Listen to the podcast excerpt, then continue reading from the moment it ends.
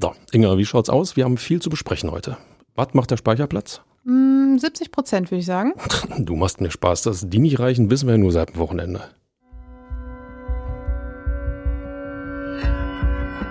Immer härter. Der Podcast der Berliner Morgenpost.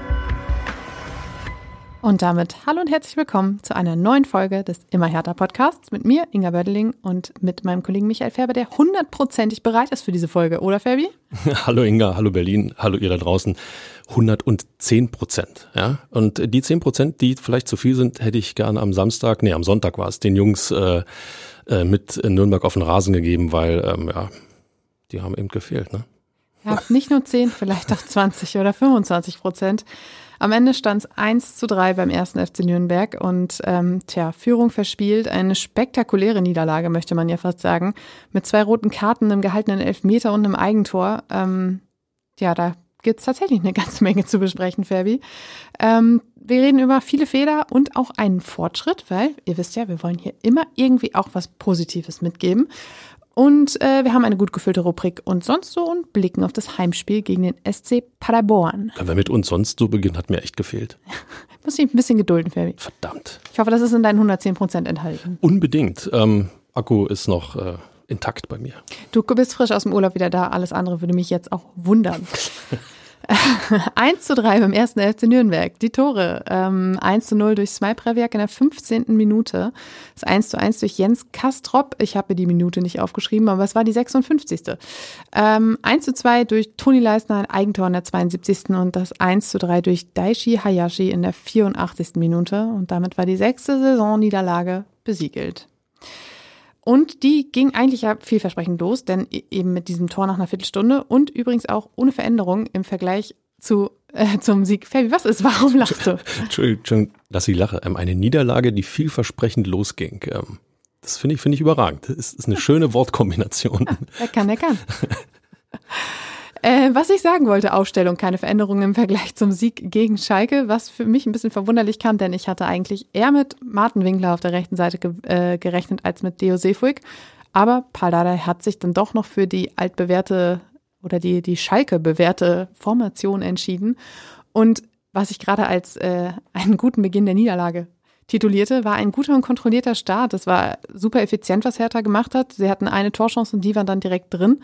Und ähm, ich hatte schon, ich hatte schon, ich, ich hatte so gute Podcast-Titel, ich hatte so, so gute Zeilenideen, weil Smile Previak hat das 1 zu 0 per Hacke erzielt, nachdem Sefuig eine wiederum ebenfalls Hackenvorlage von Tabakovic verlängert hatte. Und ich, das wäre das wär episch gewesen. Das werde ich mir alles aufbewahren fürs nächste Mal. Das so viel ähm, Surrealität in diesem Treffer. Ja? ähm, also äh, Seefuig, der die Vorlage gibt, äh, finde ich schon mal super spannend. Ähm, wobei ich sagen muss, ähm, wie er dann im Strafraum nachsetzt, sich den Ball vorlegt, an dem Nürnberger da vorbei, ja, astet, sprintet, wie auch immer, sich wuchtet, wuchtet, wuchtet dann äh, den Ball dann noch reingibt. Ähm, das hätte er ruhig mal öfter zeigen können. Ja? Und äh, ey, Previak, äh, die Älteren von euch werden sich vielleicht dran erinnern, Rabba Majer, Champions League Finale, FC Porto gegen die Bayern. Da war es genauso. Ball kommt in die Mitte, Majer mit der Hacke. Schönes Ding, ein richtig schönes Ding. Hat mir gefallen. Ja, ich finde auch, man konnte sich das schön angucken. Es war sein viertes Saisontor und ähm, tja, dann ähm, passierte das, was Pardada zusammengefasst hat in Nach der Führung, waren wir wie gelähmt. Oder Toni Leisner, nach der Führung hätten wir auf das zweite oder dritte Tor gehen müssen. So viel defensive Qualität haben wir noch nicht, um das so ins Ziel zu bringen. Ja, damit ist eigentlich alles gesagt. Oder? Haben wir noch viel, haben wir noch viel zu besprechen. Ähm, das muss ich gestehen, hat mich ein bisschen gewundert. Ich dachte eigentlich, ähm, Hertha hat sich äh, stabilisiert durch die, durch die Siegesserie, dass man ein bisschen mehr Selbstvertrauen äh, sich aneignen konnte.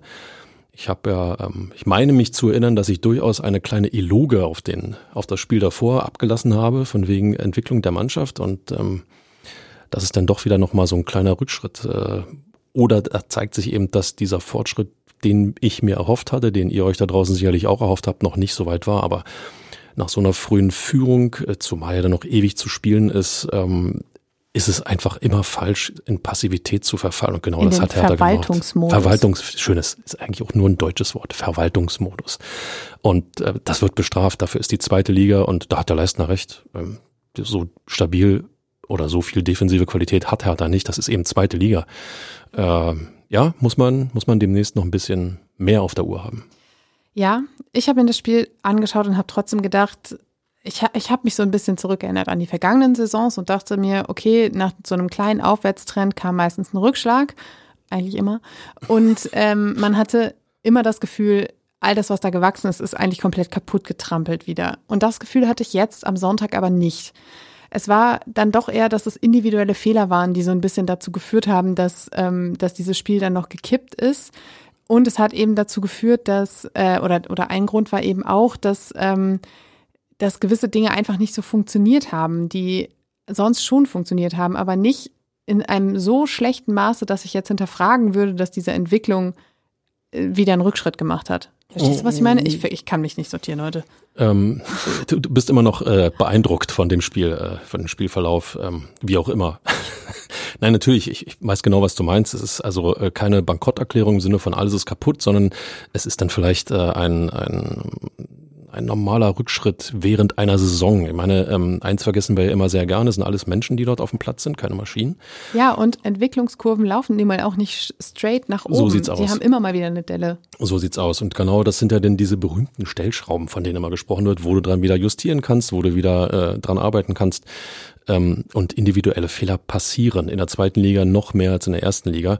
Deswegen, nein, Rückschritt war es äh, in dem Sinne, dass äh, man jetzt alles in Frage stellen muss oder dass jetzt wieder ähm, höchste Alarmbereitschaft ist. Ach nein, alles, alles Quatsch. Es ist eine Niederlage, die, die ähm, dem Trainer und auch der Mannschaft nochmal ordentlich was mit auf den Weg gegeben hat, woran es zu arbeiten gilt. Aber ähm, nein, nein, um Gottes Willen, das hat mit Bankrotterklärung oder mit jetzt ist alles zu Ende überhaupt nichts zu tun. Fabian Riese hat es ganz schön zusammengefasst äh, aufs, unter seinem Instagram-Post. Äh, er hat es mit den Worten von Nelson Mandela gesagt, ich krieg's jetzt nicht mehr ganz zusammen, aber er hat gesagt, wir verlieren nicht, wir lernen. Und genau so ähnlich habe ich es nämlich auch gesehen. Das sind jetzt Lektionen gewesen, die Hertha, glaube ich, noch mehr voranbringen, als es ein Sieg getan hätte. Jetzt vielleicht nicht in der Tabelle, aber zumindest von der Entwicklung her. Ein Pöt. Ein Pöt. Ein Pöt, Poet. Ähm, muss ich nochmal über Rese ein bisschen? Nee, brauchst du nicht. Nee, okay, okay, okay. Hinreichend bekannt, danke, Fabi. Ansonsten könnten wir jetzt die anderen Podcasts verlinken. Ähm, aber das ist ja, aber genauso muss ja die Denkweise sein. Und äh, ich widerspreche nur ungern, sie haben verloren, aber trotzdem lernt man daraus. Ne? Wenn man ähm, eine gefestigte Mannschaftsstruktur hat, und das scheint mir in diesem Jahrgang der Fall zu sein, dann lernst du daraus, dann, ähm, mein Gott, dann käst du dich auch mal an, aber du gehst in der Erkenntnis dann aus so einem Streitgespräch, nenne ich es mal, in dem du das rausziehst, was dich weiterbringt und nicht das rausziehst von wegen, der pumpt mich an, ich pump zurück. Und ähm, das kann für die Entwicklung dieser Mannschaft nur richtig sein. Es gibt tatsächlich jemanden, der am Sonntag oder auch auf der Rückfahrt oder wann auch immer ordentlich angepumpt worden wurde, denke ich mal. Wie war das mit dem Sortieren? Ja, es ist schwierig. Ich komme halt nicht aus dem Urlaub, Verbi, ne? Also. Entschuldigung. So. Ich habe noch Jetlag. So. Ähm, denn da kommen wir zu einem dieser individuellen Fehler. In der 37. Minute gab es Elfmeter für Nürnberg. Ähm, ich muss mich da auch korrigieren, denn ich habe das Foul, das tatsächlich zu diesem Elfmeter führte, an Toni Leistner gegeben. Ähm, das sah auf den Bildern eben nachher auch so aus. Allerdings stand Martin Dada im Weg und hat deshalb auf den Kamerabildern die Sicht so versperrt, dass man nicht sah, dass Andreas Buchalakis den entscheidenden Tritt gegeben hat, der dazu geführt hat, dass Schiedsrichter Florian Exner auf den Punkt gezeigt hat. Der VR hat das auch gecheckt und äh, dabei war es dann nachher eine nachvollziehbare, ich fand vielleicht auch eine etwas harte Entscheidung, weil es irgendwie dann doch nur ein, ja, man hat den Tritt nicht gesehen. Naja, egal. Jedenfalls ähm, äh, war dann da dieser Elfmeter und äh, Chan Usun ist dann angetreten und hat flach geschossen und auch nicht gerade souverän stark. Und Tjag Ernst war da und parierte diesen Ball mit den Füßen. Da sind wir wieder Hacke Fuß. Es wäre episch gewonnen, aber gut. Ähm, ich traue dem ein bisschen hinterher. Ähm, und stattdessen, ähm, ja, also, nee, stattdessen nicht. Fabi, heute bin ich wirklich nicht in Form. Ja, es, äh, ich, versuche das mal zu überbrücken. Wir könnten jetzt einen Werbeblock einspielen, das lassen wir. Ähm, also zu dieser Elfmeterszene, äh, wie Leistner in den Ball oder in die Szene reingeht, ähm, Allein das ist für mich zumindest diskussionswürdig, was einen Elfmeter angeht. Ja, er spielt den Ball, aber er springt natürlich auch mit gestreckten Beinen in die Szene rein. Das heißt, eigentlich höchste Verletzungsgefahr. Da kann man zumindest drüber diskutieren. Aber es war ja nicht die ausschlaggebende genau, Szene. Genau, genau. Die ausschlaggebende Szene äh, war, wenn auch verdeckt, offensichtlich, dass ähm, der, wie ist der Nürnberger Kollege? So viel zum Thema Jetlag. Kastrop. Ja, Dankeschön. äh, beim, beim Schussversuch äh, so entscheidend behindert wurde, dass er ihn nicht konsequent ausführen konnte. Und das ist elf, ein, ein, ein Foulspiel und das ist eben Elfmeter. Ähm, dass es so schlecht zu sehen war, kann man jetzt natürlich monieren und sagen, warum gibt's nicht noch 40 Kameras mehr im Stadion, die das besser ausleuchten?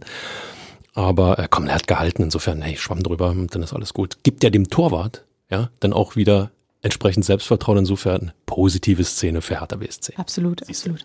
Und uns geht's ja auch nicht anders ähm, wie Hertha, denke ich jetzt mal. Also ähm, auch wir haben heute nicht 100 Prozent erreicht bislang. Von unserer Kapazität her, wir geloben Besserung.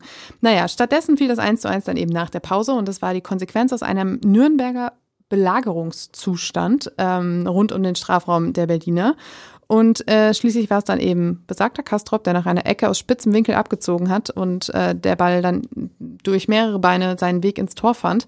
Ähm, Florian Flick hatte so schön gejubelt über seinen Treffer, aber der wurde dann eben doch Kastrop zugeschrieben, weil er dann nicht mehr so viel Einfluss auf die Flugkurve des Balls hatte.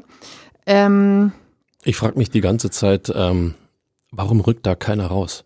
Die Ecke kommt rein und äh, Reza hat den ne, irgendwie so verlängert, versucht rauszuköpfen. Übrigens wieder Rese, ich wollte es nur noch mal am Rande erwähnt haben. Ähm, warum geht denn da keiner raus? Warum darf der, der Kollege da aus Nürnberg äh, im Strafraum völlig alleine, entspannt den Ball sich irgendwie zurechtlegen und überlegen, was mache ich? Warum geht da nicht wenigstens einer mit und stört ihn? Ähm, man muss ihn ja nicht umrennen und wieder einen Elfmeter provozieren, aber alle bleiben in der Mitte stehen und staunen. Ähm, ja, das ist zweite Liga, äh, aber nochmal, sowas geht nicht. Ja, Jobverweigerung, Arbeitsverweigerung. Rums. So. Ist da denn noch der Richtige? Ja, natürlich ist er das. Weiter ging's in der 66. Minute mit der wilden Fahrt und zwar gab's eine rote Karte für Marc Kempf. Ähm, es war ein zu kurz geratener Pass von Andreas Buchalakis auf Kempf, der dann in höchster Not gegen Benjamin Goller klären musste, der angerannt kam.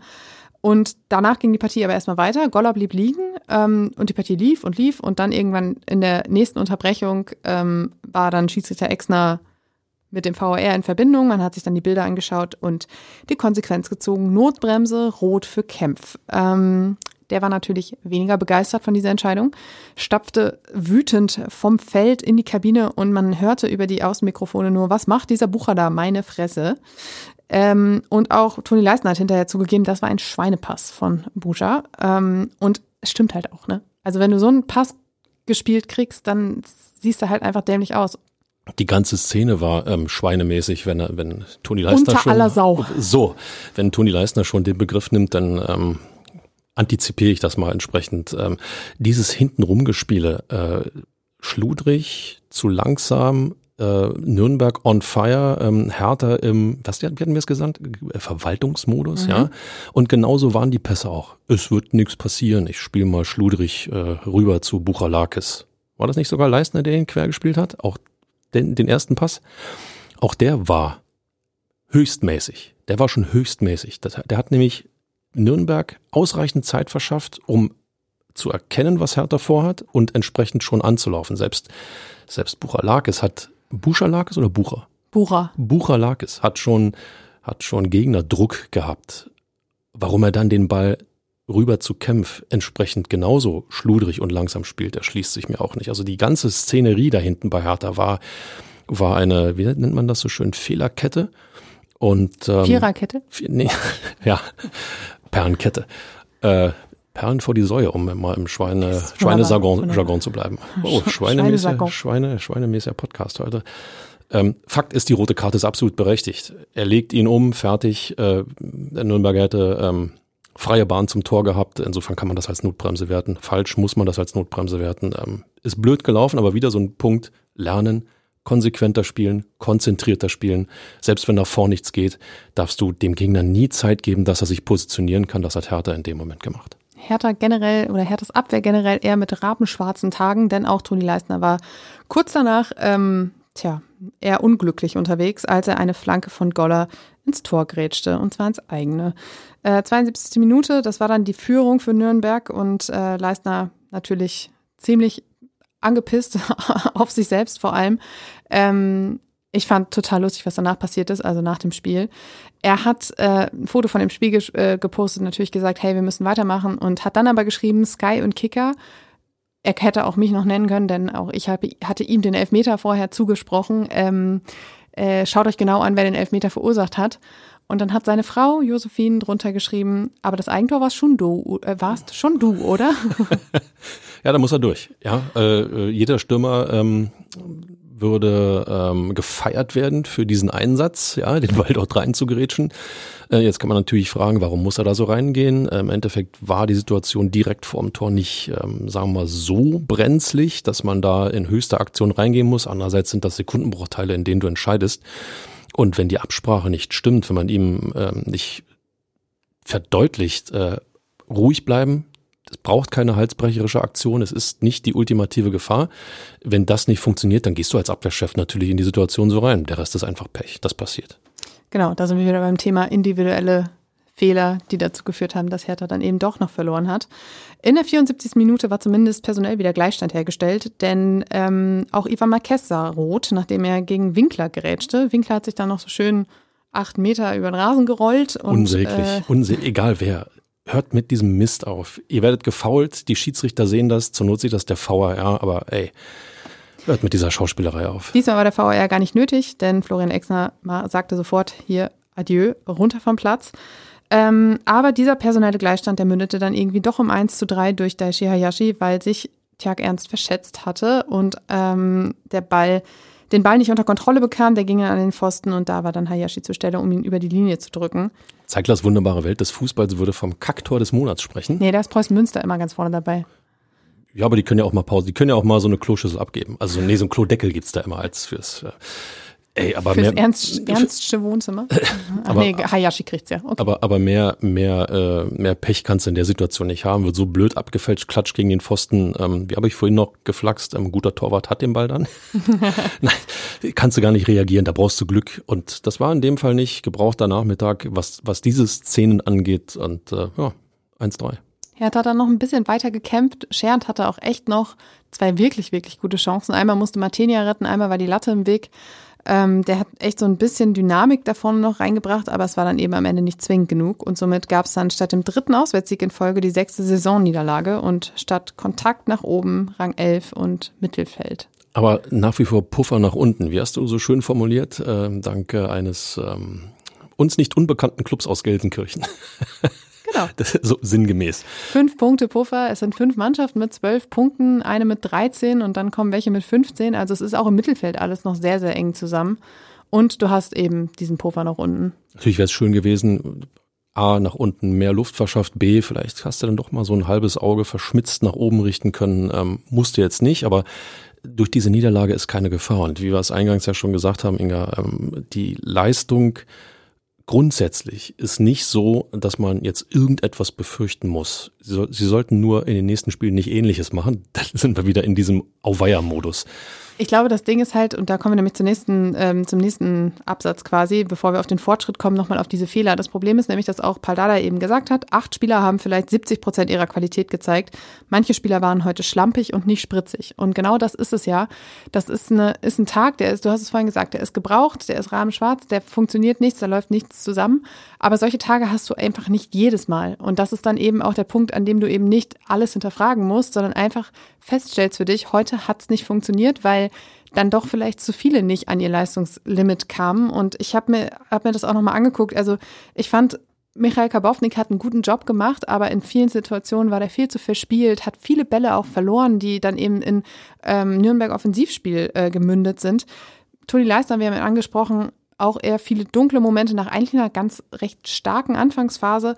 Dann dein von dir schon zitierter Fabian Rehse, der hat unfassbar viel Aufwand wieder betrieben auf dem Weg nach vorne, aber es war alles ohne Effekt. Und das zeigt sich halt, wenn Rehse nach vorne nicht richtig funktioniert, dann stockt Herthas Offensivspiel. Alle Bemühungen nach vorne sind dann echt hinfällig. Und Tabakovic war komplett abgeschnitten. Ich glaube, das liegt doch einfach daran, dass die Gegner ihn jetzt, ihn und sein Spiel jetzt auch so ein bisschen durchschaut haben. Er hat da seine sieben Tore gemacht in drei Spielen und dann war die Liga, huch, den kennen wir jetzt auch. Ähm, das gleiche Buchalakis mit wirklich eklatanten Aussetzern und ja, Tjag Ernst dann im entscheidenden Moment eben auch mit fehlender Souveränität bei diesem letzten Tor. Und dann kommt das eben alles zusammen und wie heißt es so schön, wenn Scheiße läuft, läuft Scheiße und dann kannst du sowieso nichts machen. Das zeichnet dann ähm, wirklich, wirkliche Spitzenmannschaften einer Liga von ähm, normalen oder sagen wir normal guten Mannschaften aus wenn du während eines Spiels feststellst, dass der Plan A nicht funktioniert. Wenn ich als äh, dribbelstarker, technisch versierter Spieler äh, permanent in Zweikämpfe gehe und den Ball zum sechsten Mal verliere und der Gegner dadurch eine Angriffsoption bekommt, dann ähm, muss ich irgendwas verändern. Ähm, wenn du das nicht machst, äh, ist das ein Lern, also muss man auf einen Lerneffekt hoffen, aber das zeichnet eben äh, die Mannschaften aus, die von Anfang an oben stehen, die auch weiter oben stehen werden, dass diese Spieler während des Spiels ihr Spiel entsprechend dem, was auf dem Platz passiert, anpassen. Das muss diese Hertha-Mannschaft noch etwas mehr lernen. Aber ähm, ich bleibe zuversichtlich, weil äh, sie hat ja gezeigt, dass sie es kann. Ne? Genau, und ich glaube aber, dass das, was du gerade sagst, wenn Plan A nicht funktioniert, gehst du über zu Plan B oder entwickelst einen Plan B.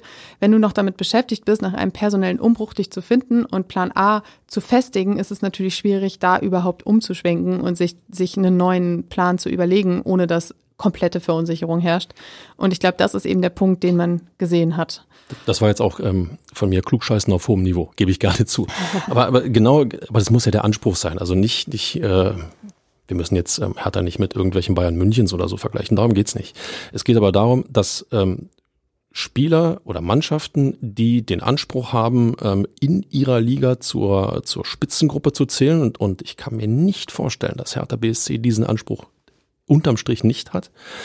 Paul Dada hat ja schon gesagt, dass er bis Weihnachten auf Platz 4 oder 5 siehste, stehen möchte. Siehst du, also müssen diese Spieler nach diesem Saisonstart ohnehin, der so katastrophal war, das eben noch schneller umsetzen. Das klingt total schwierig, das ist total schwierig, das zeichnet dann aber auch eine Mannschaft aus, wenn sie es wirklich schafft. Insofern finde ich diese Gemengelage gerade total spannend bei Hertha. Ähm, ist dieses Konstrukt, was äh, äh Benjamin Weber mit Paldadei zusammen äh, äh ja, kann man sagen, gekauft hat, äh, gebastelt hat, so stark genug, um so schnell wie möglich aus diesen, diesen äh, kleinen Problemchen zu lernen. Das finde ich total spannend ähm, zu beobachten in den nächsten Wochen. Und das, was ich vorhin gesagt habe, dass es eben kein Rückfall in alte Zeiten ist, das war sehr gut zu erkennen, denn es gab einen Fortschritt. Und ich lese dir erstmal was vor, Fabi. Und wow. zwar einmal das Statement von Toni Leisner. Wir verfallen in der zweiten Hälfte in eine Lethargie und rennen einfach nur noch hinterher. Und das Statement von Tjag Ernst. Wir sind alle sauer auf uns selbst, haben unsere Qualität nicht auf den Platz bekommen. Wir müssen uns ganz klar in die eigene Nase fassen. Es lag zum großen Teil an uns selbst. Unglückliche Szenen und Unkonzentriertheiten haben sich wie ein roter Faden durch unser Spiel gezogen. Wir sind alle sauer auf uns selbst. Jeder weiß, dass wir selbst schuld daran sind. Deswegen tut die Niederlage umso mehr weh. Fällt dir was auf? Äh. Darfst auch Nein sagen. Nein. Ich habe mir diese Statements angehört und nachher auch noch durchgelesen und dachte, da ist ein ganz klarer Entwicklungsschritt zu sehen im Gegensatz zu den vergangenen Saisons, in denen Mannschaften im Trikot der Berliner durchaus Ausflüchte gesucht haben, irgendwelche Allgemeinplätze von sich gegeben haben, um die Niederlage zu erklären. Hier war extrem viel Reflektiertheit, extrem viel kritische Auseinandersetzung auch mit sich selbst dabei. Und das ist wirklich neu. Auch Paul Dardai hat ja ganz klar angesprochen, die waren hier schlampig und nicht spritzig genug. Und auch das ist neu. Er hat auch gesagt, ich suche die Fehler auch bei mir selbst. Mal gucken, ob wir in dieser Länderspielpause vielleicht irgendwas doch nicht so gemacht haben, wie wir es, wie wir es hätten machen sollen. Zu viel Taktik, zu wenig dies, zu wenig das. Aber dieses offen und ehrliche Ansprechen im Umgang mit der Niederlage, das hat halt wirklich wenig mit dieser Teilnahmslosigkeit zu tun, die wir in den vergangenen beiden Jahren bei, die, bei den Mannschaften ausgemacht haben. Ich bin ja grundsätzlich ein Freund klarer Worte und äh, wenn ich in einer Phase, wo es mir eigentlich relativ gut geht, so mit mir ins Gericht gehe, ich meine, äh, du hast, ähm, natürlich hast du, ja, um das wieder auf, Inga, du hast recht, um das wieder aufzufrischen, äh, ja, nur dass, äh, dass ich es nicht vergesse. Nein, äh, diese Aussagen ähm, dokumentieren ja, dass eine gewisse Struktur in der Mannschaft ist und dass auch eine gewisse, ähm, sagen wir mal, Stabilität in dieser Mannschaft ist. Wenn du mit dir so hart ins Gericht gehst, dann weißt du ja schon, was du zu leisten imstande gewesen bist, was für ein Deutsch, was du, was du schon auf den Platz gebracht hast, so mhm. ganz, ganz, um es mal ganz einfach mhm. zu sagen. Wenn du es dann nicht abrufen kannst und du zeigst diese Reaktion, du bist sauer, du gehst nach Hause, schmeißt die Tasche in die Ecke, du sagst, quatsch mich mal die nächste Stunde nicht an. Beste Grüße an äh, Josephine Leisner. äh, hoffe, sie hat trotzdem noch einen netten Abend oder den nächsten Tag mit ihrem Ehemann Toni verbracht, ähm, trotz der Frotzelei.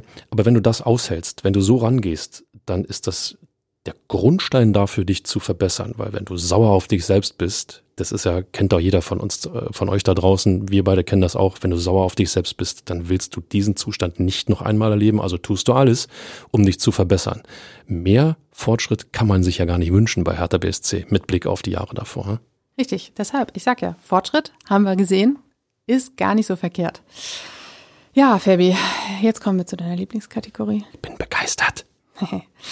Und sonst so, es gab in dieser Woche die zweite Folge der vereinseigenen Doku. Wir erinnern uns, die erste Folge, da ging es los im Trainingslager, die ersten Verpflichtungen ähm, für, die, für diese Saison. Und jetzt ging es weiter mit den Verpflichtungen von Haris Tabakovic und auch Bilal Hussein. Und es gab definitiv zu viele Informationen über das Innenleben von Toni Leistners Nase. Innenleben? Innenleben. Ja, gab es, gab es dort äh, ähm, medizinische Aufnahmen, die zu begutachten waren, wenn du sagst Innenleben? Nein. Okay. Es war, es war schlimmer. Äh, wir erinnern uns alle, dass sich Toni Leistner im Spiel in Hamburg beim HSV die Nase gebrochen hat und Tage später dann eben ähm, oder direkt danach operiert wurde. Und dann war Hertha TV eben dabei, als ähm, ihm der Verband abgenommen wurde und eben auch die Tamponaden aus der Nase entfernt wurden. Mm. Somit sitzt Toni Leistner da auf einem Stuhl und lässt sich von einem Arzt eben diese Tamponaden mit einer ja. Pinzette aus der Nase ziehen, ähm, legt es in eine in so eine Nierenschale ab und Hertha TV ließ es sich natürlich nicht nehmen, auch das nochmal in einer totalen einzufangen. Wir wissen jetzt viel über Toni Leistners Innenleben der Nase. Bewundernswert fand ich dabei, dass er da saß, die Augen zuknüpft, meinte, oh, das tat jetzt richtig weh ja, sah man ihm nicht an. Also hart im Leben, der gute Mann. Ja, Fake News, oder? Also kann, kann ich mir nicht, weil ich, äh, ich kann das nicht beurteilen. Ich hatte noch nie einen Nasenbeinbruch oder irgendwie Ich auch nicht, aber ich hatte schon sehr, sehr häufig Nasenbluten in hm. meinem Leben und wo, deshalb wurde meine Nase auch schon sehr, sehr häufig verödet, wie es so schön heißt. Und wenn da nur so, eine, so, ein, so ein bisschen was Heißes in die Nase kommt, schießen dir schon die Tränen in die Augen, weil Nase einfach empfindlich und er sitzt da, oh, das war jetzt unangenehm. Oh ja, okay. ja, äh, weiß ich nicht, ob man das so äh, in äh, so sekundiös, muss man ja fast sagen, detailliert äh, dokumentieren muss. Ähm, das könnte, glaube ich, jeder von euch kann sich das äh, oder kann das selbst beurteilen, ob er das mochte oder nicht. Ähm, meins ist es nicht zwingend. Definitiv ein Zeichen, dass sie ganz nah dran sind. vielleicht, vielleicht ist das, ähm, soll das genau damit dokumentiert werden und äh, wichtig ist, dass er wieder auf dem Platz steht und die Nase wieder in Ordnung ist. Also alles andere ist dann, glaube ich, Folklore, wie ich immer so schön sage.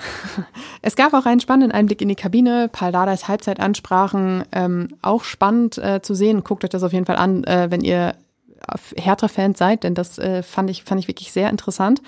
Aber mein allergrößter Liebling war eigentlich John Joe Kenny, dem man ja manchmal so ein bisschen abspricht, die Leidenschaft für den Verein zu haben, für den er spielt. Er wollte ja im Sommer auch weg, hat nicht funktioniert.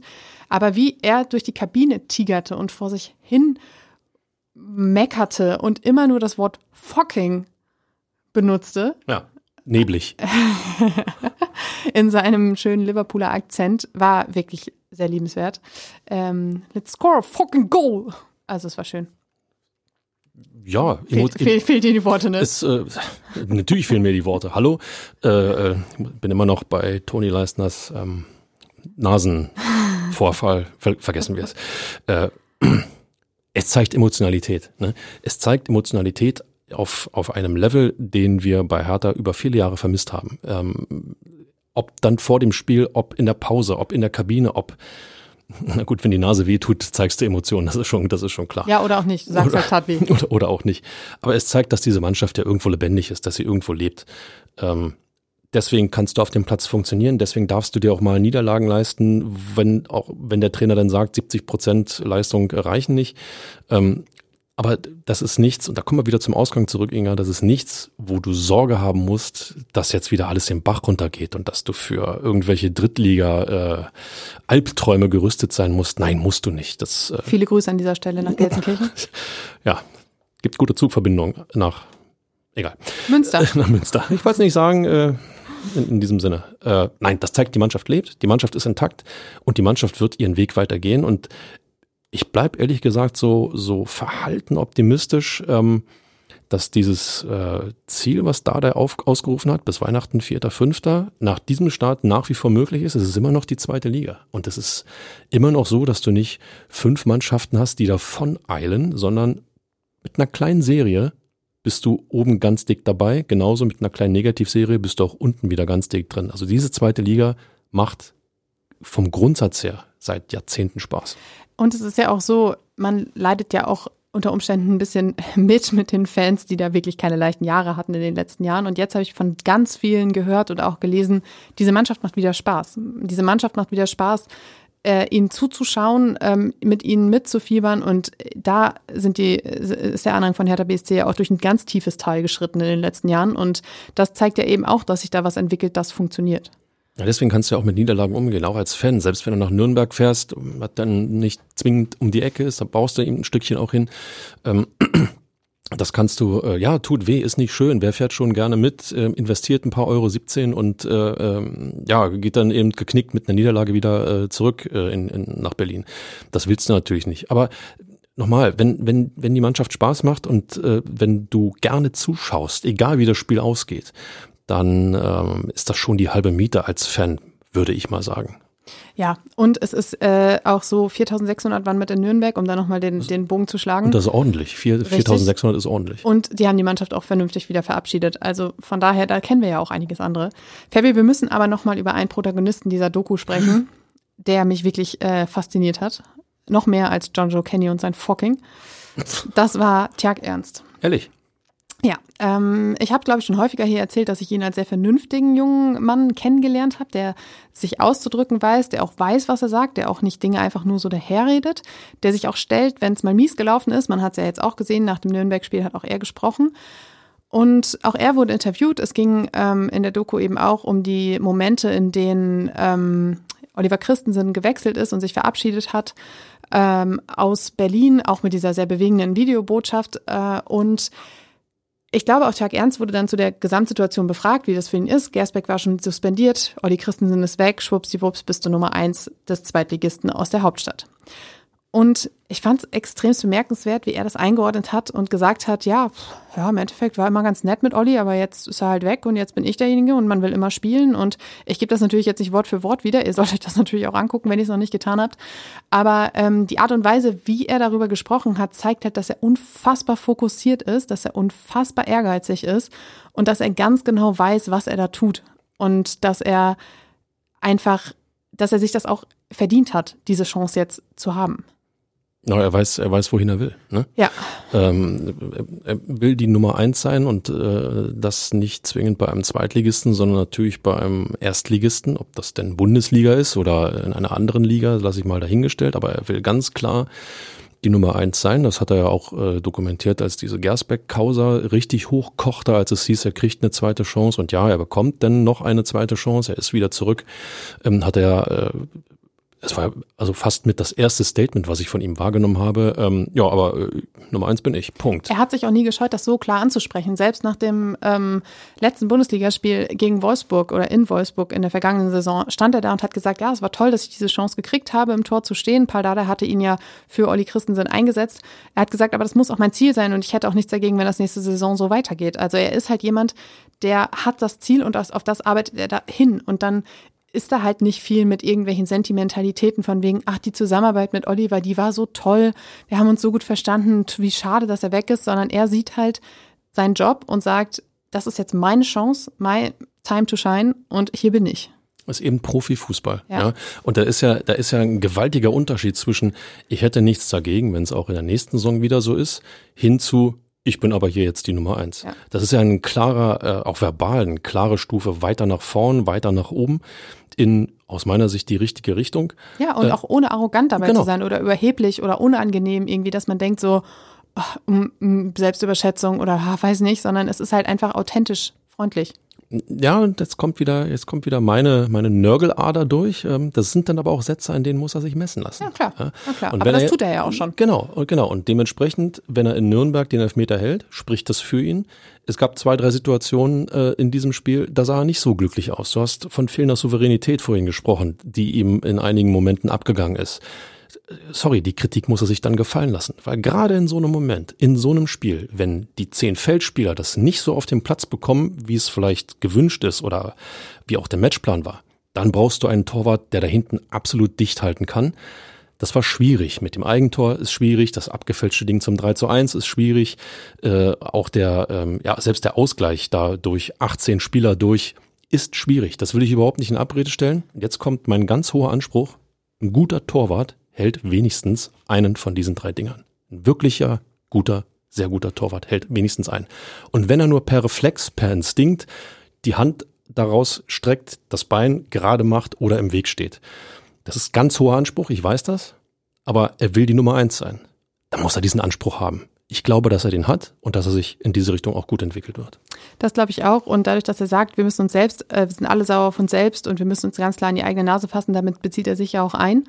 Und was ich halt eben so spannend finde an seinem Auftritt auch in dieser Doku ist halt, du lernst die Spieler einfach nochmal von der anderen Seite kennen, weil du sie in Gesprächen, also auch in Gesprächen untereinander siehst und dann dann doch noch mal einen anderen Charakterzug äh, kennenlernst. Natürlich. Und ähm, tja, fand ich spannend bei Chuck Ernst, weil er wird ja ganz oft, ja, jüngster Keeper und ah ja, Nummer eins plötzlich und hm, ich glaube, dass man ihn damit ganz schön unterschätzt. Einerseits das und äh, zum anderen ähm, aufhören, den in Watte zu packen. Es geht nicht um Alter, es geht nicht um wenig Spiele, es geht um die Leistung, die du in 90 Minuten abbringst. Das würde, wird ihm auch gar nicht gerecht. Genau. Und in den nächsten 90 Minuten und in den übernächsten auch. Und das ist ja auch genau das, woran er sich messen lassen will. Äh, also sollte man auch diese Maßstäbe anlegen und, und äh, wie gesagt, dieses in Watte packen bei Spielern, die Ambitionen haben. Ähm, nee, nein, Ansprüche stellen, die darauf fußen, was die Spieler selber von sich verlangen, beziehungsweise selber von sich einfordern. Und äh, daran müssen sie sich messen lassen. Ernst ist auf einem verdammt guten Weg. Bin gespannt, wie es weitergeht. Das, äh, diese, dieser Teil der Doku ging ähm, Jetzt muss ich mal eben ganz kurz überlegen. Ich weiß gerade nicht ganz genau bis zu welchem Spiel, weil ich gerade den Überblick verloren habe. Ähm, Magdeburg war auf jeden Fall noch mit dabei. Ich gucke mal eben ganz kurz auf meinen Hertha-Spickzettel, während du uns erzählst, wie es in Amerika so war. Ja, äh, wenig ähm, Berliner Fußballelemente, muss mal so zu sagen. Äh, ganz spannend. Ähm, ich äh, war ja, ich durfte ja in Madrid sein in der Champions League und äh, da kommt äh, musste ich tatsächlich dreimal hinschauen. Plötzlich in der Metro steht mir ein Bursche gegenüber und der hatte was für ein Trikot an? Ha, ho, So sieht's aus. Da war plötzlich die Hertha-Fahne auf einem blau-weißen Trikot und äh, das in Madrid zu sehen bei einem, ähm, keine Ahnung wie alt der war, 12, 13, das hat mich doch dann schon überrascht. Und nein, es war kein Deutscher, er hat explizit Spanisch gesprochen. Das hat mich dann schon irgendwo überrascht. Also mit anderen Worten, Leute, Hertha BSC findet, findet statt. Ja, das sollte man mal mitnehmen. So, mehr Überbrückungsblabla kriege ich nicht ja, hin. Ich hab's jetzt, ich hab's jetzt, ich hab's jetzt.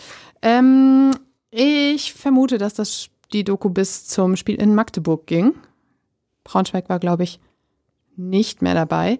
Ähm, und nee, ich glaube nicht. Jedenfalls, ähm, oder doch, Tabakovic 3. Egal. Jedenfalls ähm, ging die Doku ähm, dann doch wieder ein gutes Stück rein in den September und äh, die Ankündigung war schon da, dass es nächste, Saison, äh, nächste Folge dann auch um die Causa Gersbeck geht, die ich habe gerade so ein Brummen auf dem Ohr. Ja, irgendwas, irgendwie äh, sagt uns die Technik gerade, ähm, es ist Montag und ich habe noch keine zwingende Lust. Ich hoffe, ihr hört das da draußen nicht. Wenn doch, ähm, ja, sorry, sorry, aus der Technik. 70 Prozent. Inzwischen los noch. Ja, ähm, ja jedenfalls geht's in der nächsten Folge dann auch um die Causa Gersbeck und äh, das wird natürlich spannend zu sehen sein. Wir gucken jetzt auf jeden Fall nochmal eben, wo wir im Thema Gersbeck sind, auf die U23. Die hat am Wochenende 1 zu 2 gegen den BFC Dynamo verloren. Äh, das Tor von Luca Wollschläger in der dritten Minute der Nachspielzeit hat nichts mehr gebracht. Und Marius Gersbeck stand 90 Minuten im Tor. Das ist die Devise, die eben auch Paldadei ausgegeben hat. Da soll er jetzt erstmal wieder ran.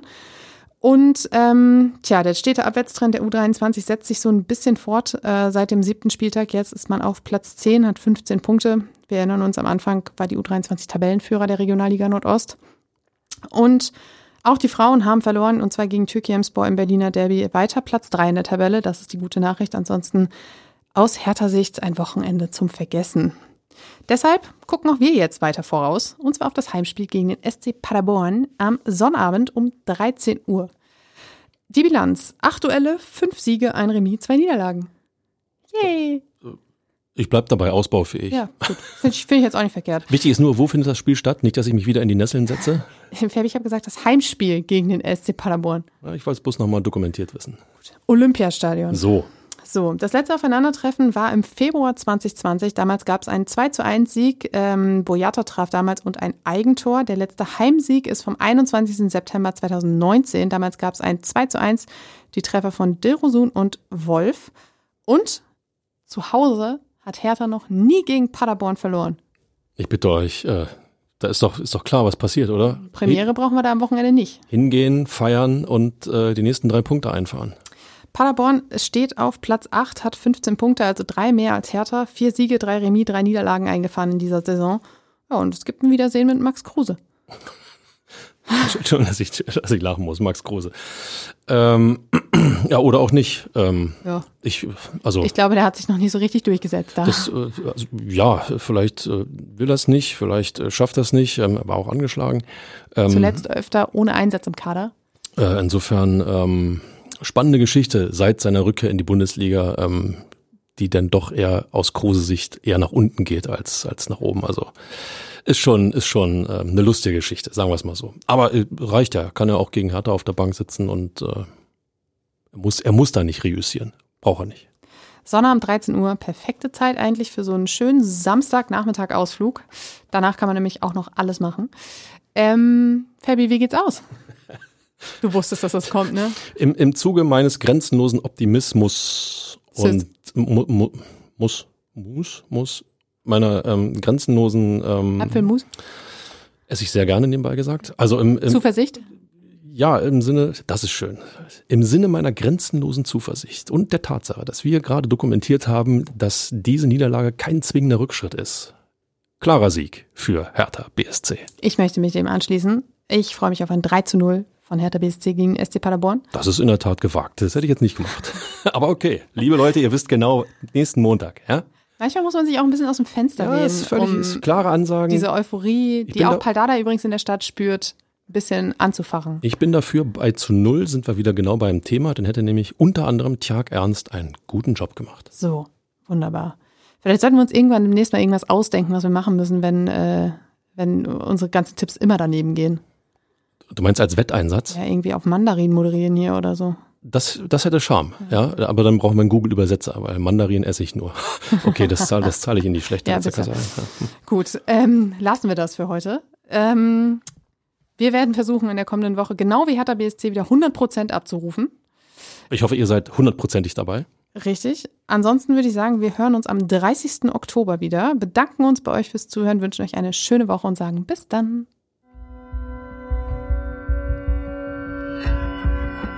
Immer härter. Der Podcast der Berliner Morgenpost.